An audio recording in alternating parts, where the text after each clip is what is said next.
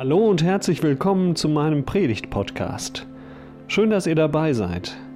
Hört euch die Predigt an und teilt sie gerne mit euren Freunden und Bekannten. Die ermutigende und befreiende Botschaft von Jesus soll zu den Menschen kommen. Und folgt uns über Facebook, Instagram und YouTube auf unserem Kanal Online Andacht Emmaus.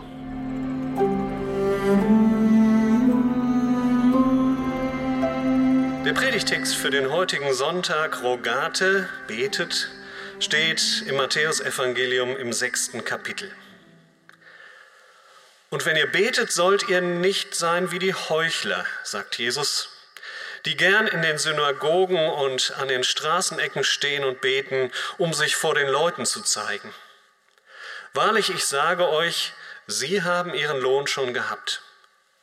Wenn du aber betest, so geh in dein Kämmerlein die Tür zu und bete zu deinem Vater, der im Verborgenen ist, und dein Vater, der in das Verborgene sieht, wird dir es vergelten.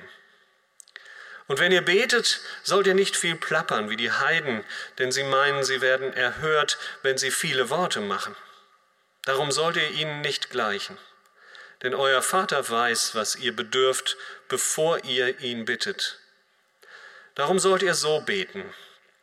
Unser Vater im Himmel, dein Name werde geheiligt, dein Reich komme, dein Wille geschehe, wie im Himmel, so auf Erden. Unser tägliches Brot gib uns heute und vergib uns unsere Schuld, wie auch wir vergeben unseren Schuldigern. Und führe uns nicht in Versuchung, sondern erlöse uns von dem Bösen, denn dein ist das Reich und die Kraft und die Herrlichkeit in Ewigkeit. Amen. Guter Gott, neu hören wir auf dein Wort. Ich bitte dich, dass du es uns schenkst, dass du es uns aufschließt, dass wir es verstehen können und daraus leben können. Schenk uns dafür deinen guten Geist. Amen. Bitte.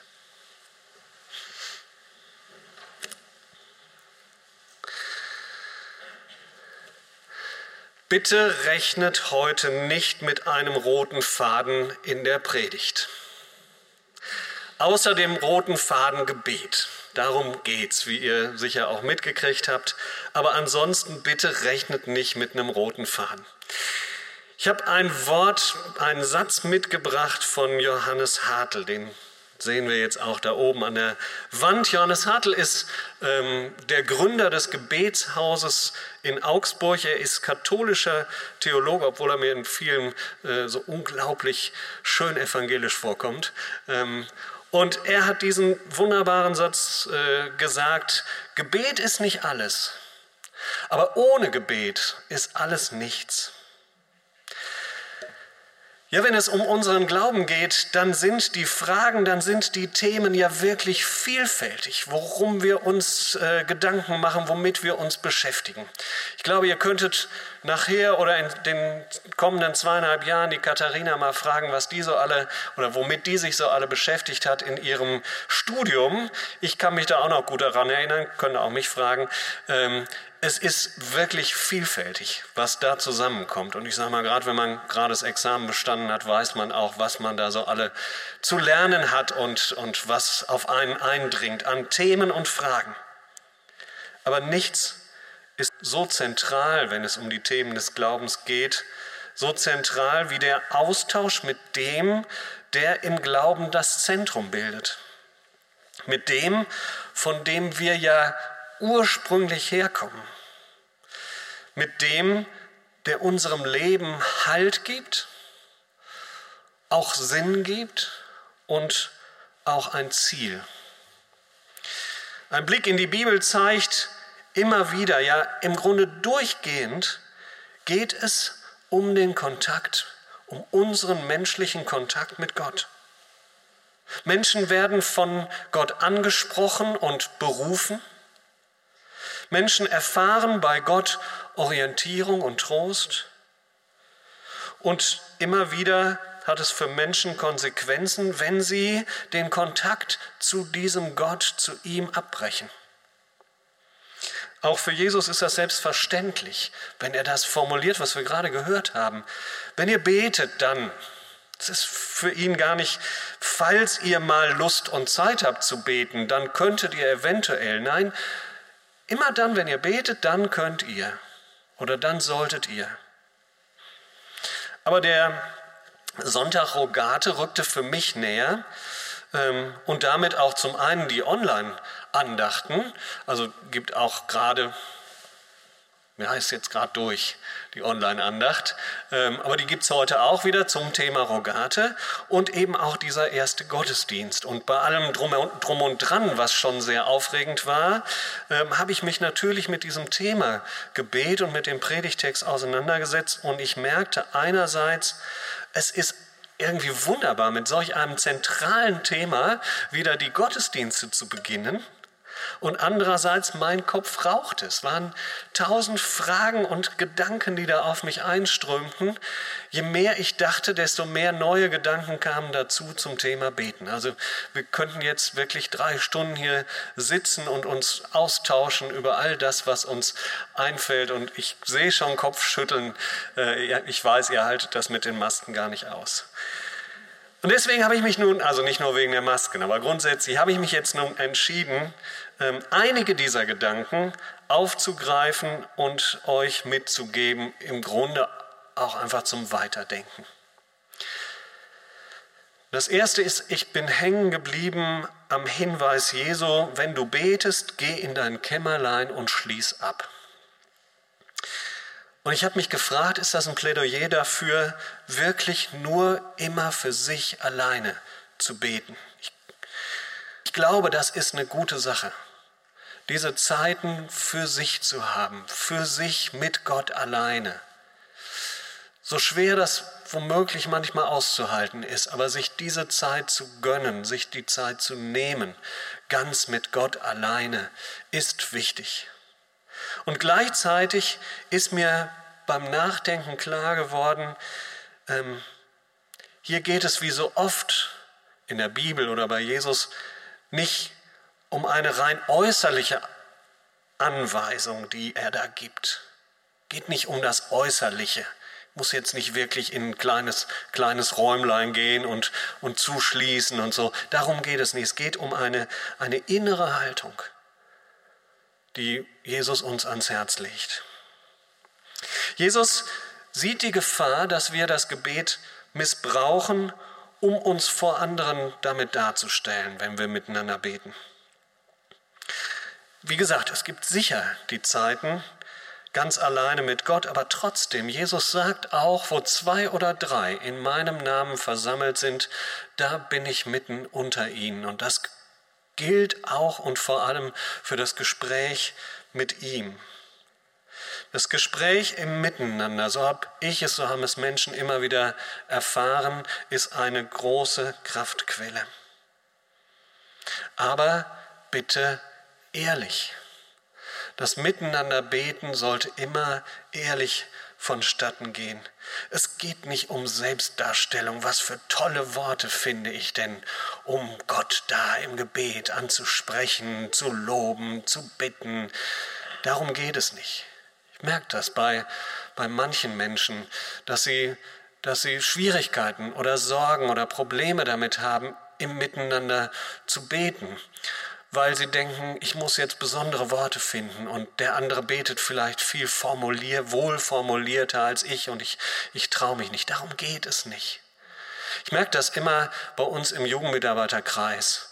Die jungen Leute lernen da früh, wir nehmen sie da früh mit rein, füreinander, selber füreinander zu beten. Und sie gehen noch mit einer ziemlichen Leichtigkeit daran und ich finde das schön, weil sie nicht immer gucken, ob es wohl formuliert ist. Darum geht es beim Gebet nicht. Es geht auch nicht darum, andere über mein Gebet anzupredigen. Das kann man auch. So wie man dann betet, will man dem anderen, mit dem man zusammen betet, nochmal so einen mitgeben. Ja?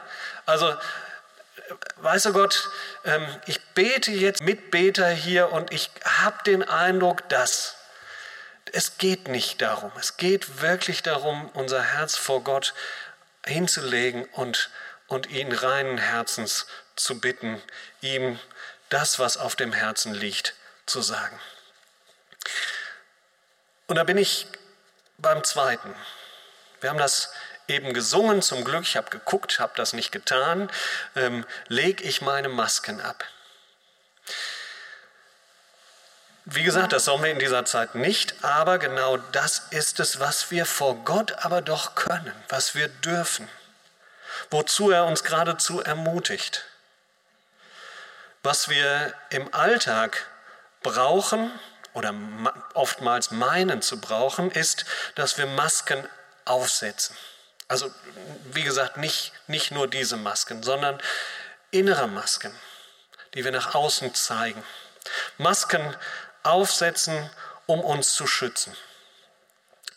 Manchmal ist das auch gut, manchmal ist das auch dran. Ich muss nicht vor jedem alles offenlegen. Aber bei Gott gibt es nichts, was wir verbergen müssten.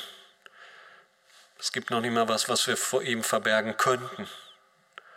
Auch wenn das dem einen oder anderen noch immer ein bisschen ein mulmiges Gefühl verschaffen mag. Aber wir müssen es nicht. Wir müssen uns keine Sorgen machen.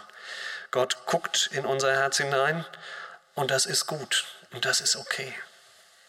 Es gibt ein Wort, das heißt Prayer, the world's greatest wireless connection. Das Gebet, die, ich sage es jetzt mal mit eigenen Worten, das Gebet, die weltweit größte WLAN-Beziehung. Wir müssen keine Angst haben, dass diese Beziehung, diese WLAN-Beziehung zu Gott gehackt wird, so vertraulich die Daten auch sind, die da zwischen ihm und mir hin und her gehen. Es wird sich auch kein Virus einschleichen in diese WLAN-Beziehung zu Gott lege ich meine Masken ab. Im Gespräch mit Gott besteht keine Gefahr, dass ich mit dem, was ich rauslasse, Gott schade. Er ist da ziemlich resistent. Ich denke manchmal, was der nicht alles schon gehört hat, allein von mir, von euch womöglich auch. Und auch ich kriege nichts von seiner Seite ab, was mir schaden kann, weil ich meine Maske vor ihm abgelegt habe. Gott ist gut und somit auch das, was er mir zu sagen hat. Auch wenn es nicht immer angenehm ist, was er mir zu sagen hat, aber es ist gut, was er mir zu sagen hat. Meine Heilpraktikerin vor Augen, eine ganz nette Frau, sogar eine Freundin von uns. Ähm, wenn ich dann auf der Pritsche da liege und die geht so an meinen Rücken oder an meinen Nacken, dann schreie ich manchmal auf. Und dann sage ich, du hast mich gar nicht mehr gern, ne? Was du da mit mir treibst hier. Nee, sagt sie, aber es wird dir gut tun. Das ist im Gebet manchmal auch so. Das, was wir von Gott hören, ist vielleicht nicht immer so angenehm, aber Gott möchte uns damit gut tun. Das dritte ist, kommen wir zu dem Gebet, das Jesus uns ans Herz gelegt hat. Warum tut er das eigentlich? Ich glaube, weil er uns so gut kennt. Wir wissen oft nicht, was wir beten sollen. Das sind so gute und umfassende Worte, die er da formuliert hat. Je mehr wir uns damit beschäftigen, desto deutlicher wird das. Da steckt alles drin. Ich selber bete sie gerade ständig, vielleicht gibt es ein paar andere von euch auch. Ich habe mir das irgendwann mal sagen lassen. Man soll ja in dieser Zeit oft seine Hände waschen ähm, und ich habe mir sagen lassen, man soll sie so lange waschen, wie man braucht, um ein Vater unser zu beten. Äh, und das passt, das passt wirklich. Man sagt ja 20 bis 30 Sekunden. In 30 Sekunden hat man das Vater unser gebetet. Probiert das mal aus, ich bete das gerade ständig. Das hat was. Ähm, aber es ist natürlich auch gut, ähm, diese Sätze mal langsam zu beten. Satz für Satz. Ich merke das oft im Gottesdienst, wir haben da so einen Rhythmus und aber betet es auch für euch mal wirklich Satz für Satz und verinnerlicht mal, was da alles drin steckt, alles eigentlich. Es ist gut, sich klar zu machen, worum es beim Beten geht, bei aller Freiheit, die wir als Beter ja haben dürfen. Vater unser, so beginnt es. Es geht Nicht, um, nicht vorrangig um ein Geschlecht, jetzt Vater oder Mutter, sage ich auch in der Online-Andacht noch. Ähm, ich will euch trösten, wie eine Mutter seine, sein Kind tröstet. Ähm, Gott hat väterliche, mütterliche äh, Seiten und vielleicht noch welche, die gar nichts mit Vater oder Mutter zu tun haben. Ähm, darum geht es nicht. Es geht um eine Beziehung. Deswegen spricht Jesus vom Vater unser. Es geht um eine Beziehung, in die ich hier bewusst eintrete.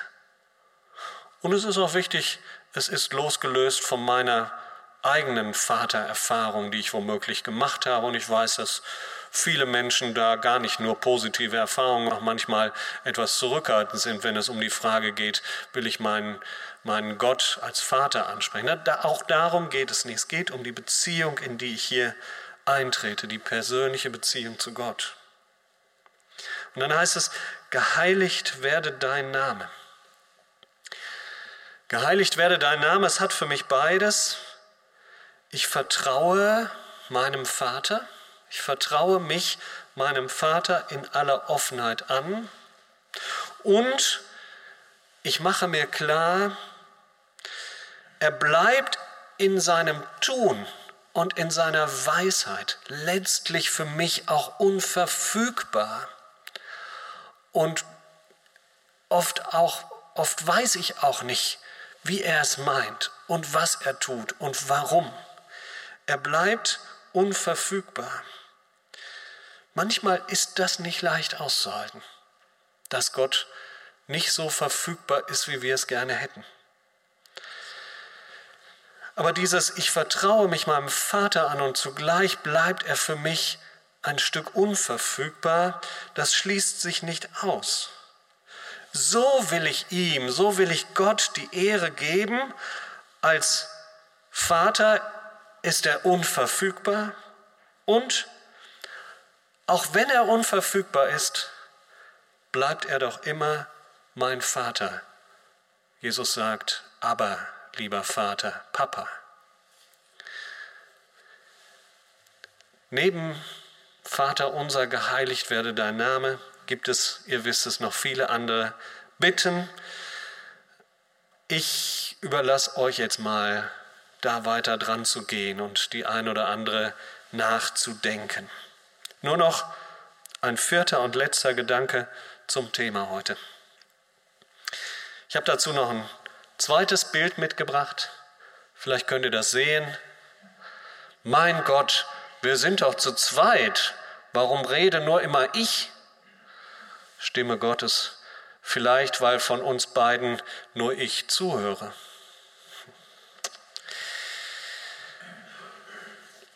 Ich habe für mich so gedacht, als ich diesen Cartoon sah, ähm, das wäre ja schön, wenn wir die Frage überhaupt noch stellen würden, warum rede eigentlich immer nur ich? Beten ist für viele faktisch ja zu einer Einbahnstraße geworden. Natürlich ist das immer verbunden mit der Hoffnung, dass ich das, worum ich bitte, das macht ja womöglich 80 Prozent der Gebete, unserer Gebete aus, das Bitten. Das ist ja meine Hoffnung, damit ist das, da, mit dieser Hoffnung ist mein Beten verbunden, dass das, worum ich bitte, in Erfüllung geht. Das ist so ein bisschen wie beim Wunschzettel zu Weihnachten. Da geht da geht's mir als Kind auch nicht darum, über diese Liste mit meinen Eltern ins Gespräch zu kommen. Oder? Ich schreibe die Wunschliste und dann lege ich denen die hin. Ich möchte da nicht mit denen drüber reden, diskutieren oder so. Und natürlich erleben wir Gebet oft auch als oft auch nicht als Dialog, weil sich in der Regel weil es in der Regel anders abläuft, als wenn wir mit unserer Freundin, unserem Freund zusammensitzen oder telefonieren oder WhatsAppen oder so. Umso wichtiger ist es meines Erachtens, sich neu zu fragen, ja, wie ist es denn eigentlich? Wie spricht Gott denn? Wie spricht Jesus denn zu mir? Wie spricht denn der Heilige Geist zu mir? Denn ich kann nicht glauben, dass die Dialoge, von denen wir in der Bibel ja doch so vielfach lesen, dass das Phänomene sind, die auf die Zeit damals beschränkt bleiben müssen. Und wir müssen es auch nicht glauben. Ich und manche unter uns haben viel zu oft schon Gottes Stimme, sage ich jetzt mal in Anführungsstrichen, gehört. Trotzdem ist es gut, sich an solch einem Sonntag wie heute, Sonntag Rogate, erinnern zu lassen, auch Gott redet.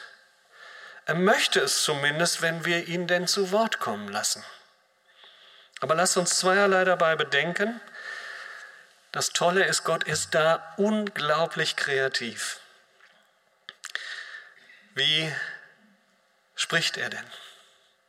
Natürlich ist die Bibel als Wort Gottes eine seiner zentralen Sprachmittel.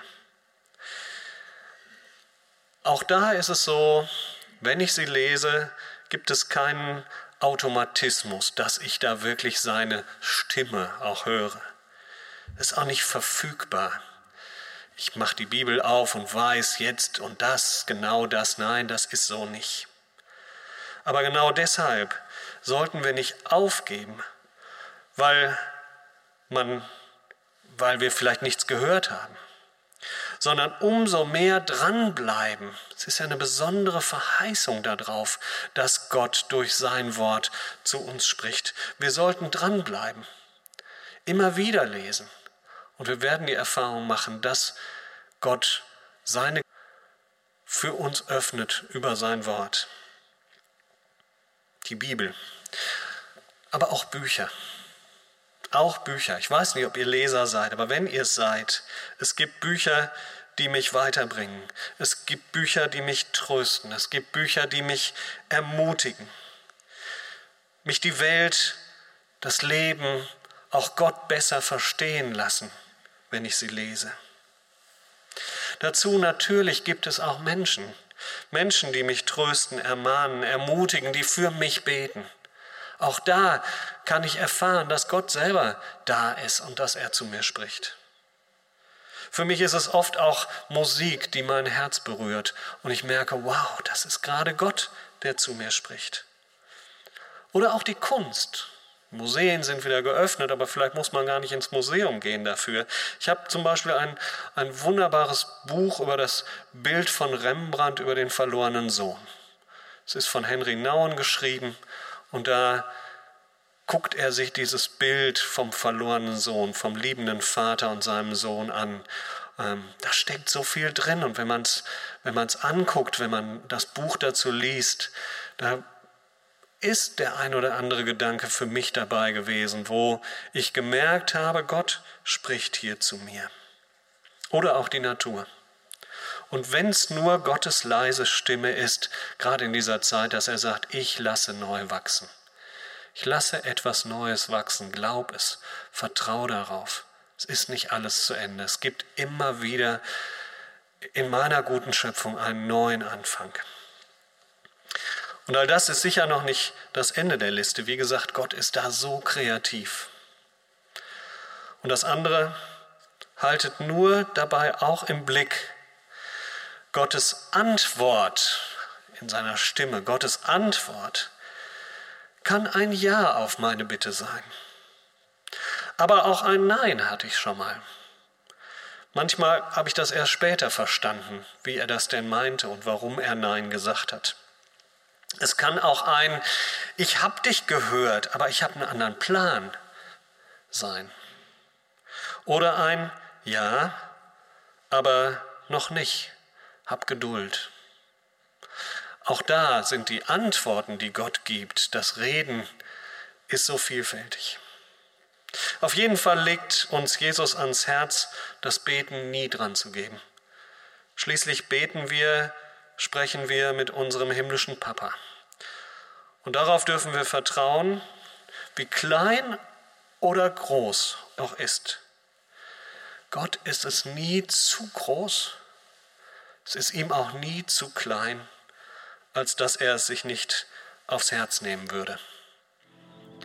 Amen.